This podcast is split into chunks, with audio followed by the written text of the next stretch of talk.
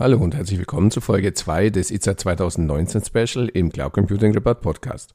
Mein zweiter Gesprächspartner auf der Veranstaltung war Elmar Witte von der Firma Akamai. Ja, hallo Herr Witte, vielen Dank für die Möglichkeit zum Interview hier auf der ITSA. Bitte stellen Sie sich und die Firma Akamai doch unseren Zuhörern ein bisschen vor. Gerne. Ja, ich bin Product Marketing Manager bei Akamai seit zwei Jahren, äh, bei der Firma vorher äh, lange Jahre bei Microsoft, auch seit 2008 sozusagen im Cloud-Umfeld tätig letztendlich. Meine Rolle jetzt ist es halt ähm, zusammen mit den eher technischen Rollen auch in Unternehmen so viel wie möglich an, äh, an äh, durchaus auch leicht verständlichen Inhalten, ob es eine Veranstaltungsreihe ist oder ein White Paper, äh, raus zu veröffentlichen auf der Webseite in Veranstaltungsreihen, wie ich sagte, um natürlich äh, ja, auch Dinge, die hinter den Kulissen auf technisch sehr schwierig sind, einfach mal, und da, sehe ich ein Stück weit auch meine Stärke, so zu formulieren, dass man sie auch versteht. Also wir kommen vielleicht auch noch zu Stichworten wie Edge und ähnliche Dinge, die irgendwo in aller Munde sind. Ne? Cloud Computing ist jetzt schon, hat ein paar Jahre auf dem Buckel, aber Klar. es tauchen immer wieder neue Begriffe auf. Was steckt denn eigentlich dahinter? Was erwartet uns da? Was sind die Vorteile für mich als Unternehmen? Sie sprachen schon einige der Schlagworte an, um die es natürlich auch im Gespräch gehen soll. Ja. Bleiben wir beim Thema Cloud Computing. Der Schwerpunkt Ihres Auftritts dieses Jahr hier auf der EZA ist das Thema Sicherheitslösungen aus der Cloud. Können Sie da einen kurzen Überblick vermitteln? Ja, sehr gerne. Also unsere Sicherheitslösungen basieren auf unserer Edge-Plattform, schon wieder Stichwort Edge, also eine, ich erkläre es kurz, eine hochverteilte Plattform. Wir haben 240.000 Server in 4.000 Lokationen auf dem gesamten Globus untergebracht sozusagen, meistens bei Telekommunikationsunternehmen und auch ISPs. Also wir stehen hier bei der Telekom, wir sind bei Orange, wir sind bei British Telekom und auch höchstwahrscheinlich hier. Wir sind ja heute in Nürnberg auch ganz nah Irgendwo haben wir hier in Nürnberg bei einem Partner einige Server von uns untergebracht, also immer ganz nah am Endanwender, aber auch ganz nah am Hacker, der vielleicht anderswo oder auch in Deutschland böse Dinge plant, äh, die wir dann mit unseren Lösungen stoppen. Also das kurz aufgeladen ist unsere Edge-Plattform. Auf dieser Edge-Plattform haben wir verschiedene Sicherheitslösungen äh, gegen Webattacken, gegen DDoS-Attacken, gegen äh, Bots, die wir nicht haben wollen. Manche wollen wir, manche müssen wir managen oder blocken. Das ist äh, im Prinzip unsere, unsere Edge-Plattform ja, mhm. von Ackermann. Da sind wir schon beim nächsten Schlagwort Edge, genau. Ja. Also ganz klar, wo liegt denn dieser Rand? Also wo? Genau. Ich habe auch einen Slogan gelesen auf Ihrer Website, intelligente Sicherheit beginnt ja. an der Edge.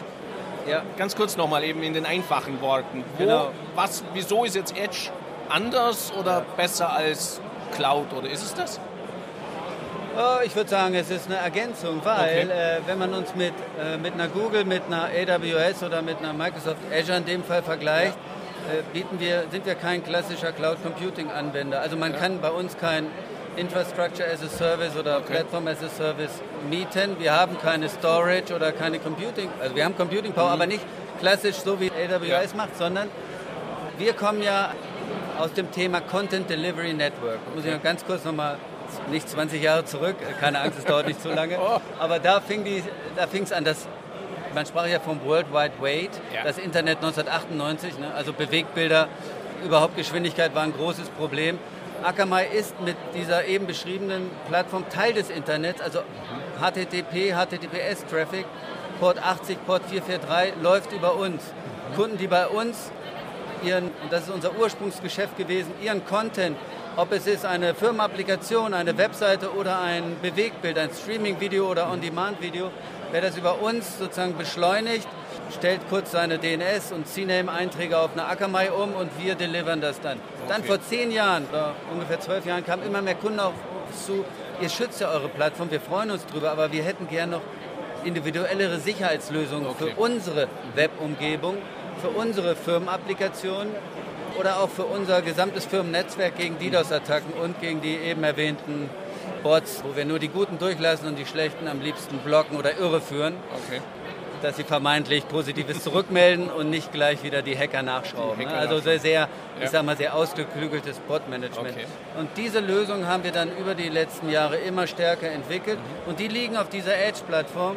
Und das wollte ich vorhin andeuten. Wir kennen natürlich auch eine Menge äh, bösartiger IP-Adressen mhm. und äh, in welchen Industrien und in welchen Regionen auf dieser Welt besonders viel ähm, Hacker unterwegs sind und schadhafte Dinge vor sich gehen. Und dort sind wir dann einerseits sehr nah auch an, an dem Hacker okay. und können ihn auch stoppen, können IP-Adressen blocken, können oder ausgeklügelte Dinge machen. Aber wir sind auch nah am Endanwender, der, der sich dann freut, wenn er im Biergarten sitzt und die, die FIFA-Weltmeisterschaft, ein WM-Spiel ohne Ruckeln auf seinem iPad oder auch mobilen Device konsumieren kann. Ne? Und äh, das ist die Edge, also hoch verteilt, nicht große, monströse Rechenzentren, die dieses Cloud Computing anbieten, sondern eher diese Hochverteilung auf den gesamten Planeten. Ein weiteres wichtiges Thema, das Sie hier auf der ITSA adressieren, ist der Anwendungs- und API-Schutz, also das Absichern von internetbasierten Anwendungen. Da sind wir wieder beim Thema Software as a Service und APIs, die aus dem Rechenzentrum, aber natürlich auch aus einer Public Cloud bereitgestellt werden können. Welche Schutzmechanismen sind dabei erforderlich und weshalb? Einerseits sehen wir sehr stark, dass äh, die Webumgebungen schon ordentlich geschützt werden, gerade bei Unternehmen, deren Geschäft einfach an der Webseite hängt, ja. am E-Commerce, aber auch also nicht nur E-Commerce oder Retail. Äh, Unternehmen, sondern auch äh, im Bankenbereich und so weiter, wird auch sozusagen in den Schutz wie so in eine Versicherung investiert. Das erstmal einerseits. Und die Webumgebungen sind oft schon recht ordentlich geschützt. Keiner kann sich das erlauben, dass man offline ist, wenn dadurch Umsatz dann sozusagen äh, verloren geht. Andererseits, Sie sprechen das Thema APIs an. Ne? Immer mehr mobile Endgeräte greifen über Web-APIs auf Webinhalte zu. Und äh, auch die können natürlich Opfer von DDoS-Attacken und von Web-Attacken werden. Äh, wir haben natürlich ein paar nette Produkte, ich nenne hier keine Produktnamen, wo eigentlich API-Schutz wirklich, übertrieben gesagt, mit einem Klick auch aktiviert werden kann. Okay. Und äh, wenn man sieht, dass der API-Traffic, wir messen ja ähm, eine Menge Dinge, die auch im Internet vor sich gehen. Wir sehen so, man sagt so ungefähr 30 Prozent des Internet-Traffics. Und dort sehen wir, dass teilweise um die 80 Prozent des Web-Traffics schon über mobile Endgeräte und APIs okay. sozusagen okay. Web-APIs aufgerufen werden.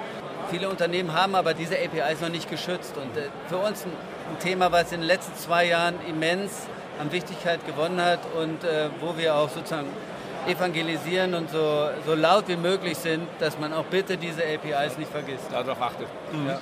ja, die Cloud, ich denke, das ist nichts Neues, ist mittlerweile auch in, in Unternehmen in Deutschland angekommen.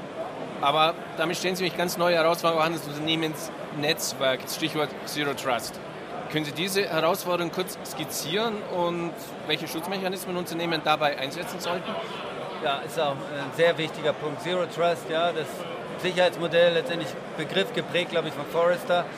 Wir haben uns dieses Themas angenommen in dem Sinne, dass wir natürlich einerseits auch als Unternehmen mitten im digitalen Wandel sind und auch, auch egal in welcher Branche eigentlich alle Unternehmen sich gerade digital transformieren. Digital Disruption oder Digital Transformation sind ja Riesenbegriffe ähm, und die betreffen natürlich sehr stark auch die IT und auch die IT-Sicherheit. So, und was passiert jetzt? Äh, Viele Firmenapplikationen sind gar nicht mehr intern, sondern extern und viele Mitarbeiter arbeiten auch nicht mehr im Unternehmen sozusagen geschützt durch ein VPN oder so, sondern sind außerhalb unterwegs oder wir sprechen auch von Partnern und Drittanbietern. Also die, die Landschaft hat sich komplett geändert. Ich sage immer ganz schön, intern und extern gibt es in der Form nicht mehr. Und Zero Trust zu übersetzen ist immer, ins Deutsche ist immer ganz schlimm. Ne? Vertraue niemanden, das würde ich nicht sagen, aber ja. lasse niemanden ungeprüft in dein Netzwerk. Und also unser Beitrag zu Zero Trust ist, dass wir dort aus zwei Blickwinkeln verschiedene Lösungen haben. Einerseits packen wir sozusagen, äh, egal welche Art von Applikation, die kann auf AWS laufen als Cloud-Applikation oder bei Microsoft Azure, Google oder auch im lokalen Rechenzentrum, die können wir sozusagen in einem Container packen und äh, beim Zugriff wird jeder autorisierte Nutzer, der also Teil des Verzeichnisdienstes ist, vielleicht ein Active Directory, wird genau angeschaut, muss sich authentifizieren über vielleicht auch einen zweiten Faktor. Okay. Äh, wir arbeiten dort auch mit Duo und anderen Herstellern zusammen und bekommt dann erst den Zugriff auf die Menge von Applikationen, die er wirklich für seine Arbeit benötigt. Und man hat ja oft gesehen, in den noch oft existierenden Firmennetzwerken, die natürlich über VPN gesichert werden, wenn ich einmal den Schlüssel habe für meine Burg und reinkomme, komme ich in die Burgküche aber auch ins Schlafzimmer des Königs, sage ich mal, jetzt in einem etwas lustigen Bild zu sprechen. Ja. Da habe ich aber nichts zu suchen. Ja. Ne? Und da wollen wir drauf gucken. Warum sollte denn ein Partner oder ein Drittanbieter mehr Zugriffe haben als vielleicht nur auf ein bestimmtes Redaktionssystem oder vielleicht auf Systeme, die er einfach für seine Arbeit braucht. So, sozusagen ist das vom Applikationsgesichtspunkt aus auch eine Segmentierung des Netzwerks um die Gefahren ganz klar einzudämmen, dass, dass sich jemand Zugriff verschaffen kann und dort dann letztendlich an Firmengeheimnisse geraten kann, die er wieder äh, irgendwo extrahiert und schadhafte Dinge damit vorhat. Ja. Ähm, zweiter Punkt, ich hatte es kurz angedeutet, das nennen wir Threat Protection. Es gibt natürlich tolle Virenscanner und viele Firmen haben die auf den Geräten, machen auch noch anderes im Sinne von, wie kann ich denn gegen ähm, Malware-Attacken vorgehen, was kann ich gegen Phishing tun. Wir haben eine ergänzende Lösung, die zu lokalen Virenscanner eingesetzt werden kann, die auf unserem weltweiten DNS-System beruht, wo wir wie so einen äh, zusätzlichen Schutzschirm ums Unternehmen aufspannen und ausgehende DNS-Anfragen prüfen, die von Mitarbeitern ausgehen, die aber vielleicht, weil sie eine Zero-Day-Muster haben, noch nicht von jedem Virenscanner erkannt werden. Deswegen meinte ich auch zusätzlich. Also die haben alle ihre Bewandtnis, aber es, es, äh, es tauchen ja immer wieder neue ja. ähm, Gefahren, Vektoren letztendlich auf. Ich sagte vorhin ja, wir sehen 30 Prozent des Internet-Traffics. Wir kennen eine Menge IP-Adressen und auch Clients mit äh, schlechten Reputationen. Wir sehen, wenn sich äh, Attackvektoren verändern. Wir können also diese Intelligenz auch in unsere, diese eben gesagte Threat Protection DNS-basierte Lösung einbauen.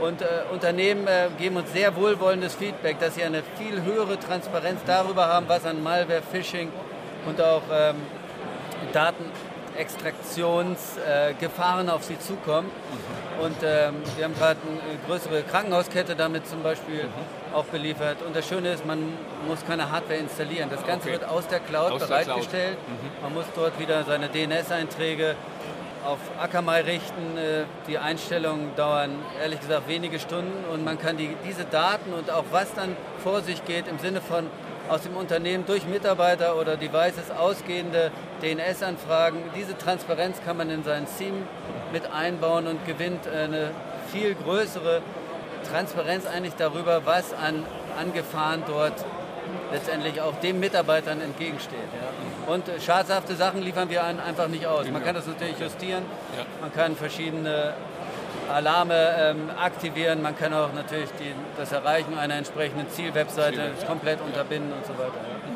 Spannende Geschichte. Ja, ja lasst uns abschließend vielleicht einen kurzen Blick in die Kristallkugel werfen. Ich denke, das Thema Sicherheit und Cloud wird uns auch ja. zukünftig weiter beschäftigen. Wie fällt da Ihre Prognose aus letztendlich? Wohin geht's? Ja, wir sehen eine spannende Sache oder eigentlich auch eine sehr gefährliche Sache. Ich hatte vorhin mal gesagt, Unternehmen schützen eigentlich ihre wirklich wichtigen Web-Properties, ihre Web-Umgebung, Webseiten, E-Commerce-Shops recht gut. Aber auch die Attacker entwickeln sich ja immer weiter. Neue Trends, die wir sehen, und leider hat es auch schon namhafte Kunden in Europa getroffen, sind im Prinzip Attacken, die über integrierte JavaScripts gehen. Okay. Jetzt stellen Sie sich vor, Sie, ich will jetzt kein Unternehmen nennen, aber wir alle wissen, dass eine normale Webseite von heute, eines vielleicht eines großen E-Commerce-Shops, aus relativ vielen externen Skripten besteht, aus Add-ins, Plugins und ja. so weiter. Die machen einerseits erstmal eine Webseite sehr langsam, da kämpfen wir auch gegen, aber mein Fokus ist jetzt darauf, dass oft, also Hacker diese, den integrierten JavaScript-Code dafür nutzen, um aus Formularen oder auch Kreditkarteninformationen dort äh, dann personenbezogene Daten und kritische Informationen einfach rausziehen über schadhaften, vorher manipulierten JavaScript. Und auch wenn Sie Page-Owner sind, Sie können heutzutage gar nicht äh, als Individuum oder als Team diese ganzen Komponenten, Plugins und in dem Fall JavaScripts kontrollieren. Und da sind wir jetzt dabei, dort auch Webseiten-Ownern äh, entsprechende Tools an die Hand zu geben, damit dieser Abzug von personenbezogenen Daten endgültig gestoppt wird. Also es bleibt auf jeden Fall spannend. Ja. Herzlichen Dank fürs Gespräch. Dankeschön. Soweit Folge 2 des Cloud Computing Report Specials zur ITSA 2019. In der nächsten Folge gibt es ein Interview mit Lawrence Pitt und Lee Fischer von Juniper Networks. Falls Sie regelmäßig über neue Folgen im Cloud Computing Report Podcast informiert werden möchten, abonnieren Sie uns am besten auf Spotify, Apple iTunes, Apple Podcasts oder Google Podcasts. Falls Sie regelmäßig über neue News und Hintergrundberichte zum Thema Cloud Computing informiert werden möchten, Abonnieren Sie am besten unseren Newsletter unter www.cloud-computing-report.de-newsletter. So viel für heute, vielen Dank fürs Zuhören und bis zum nächsten Mal.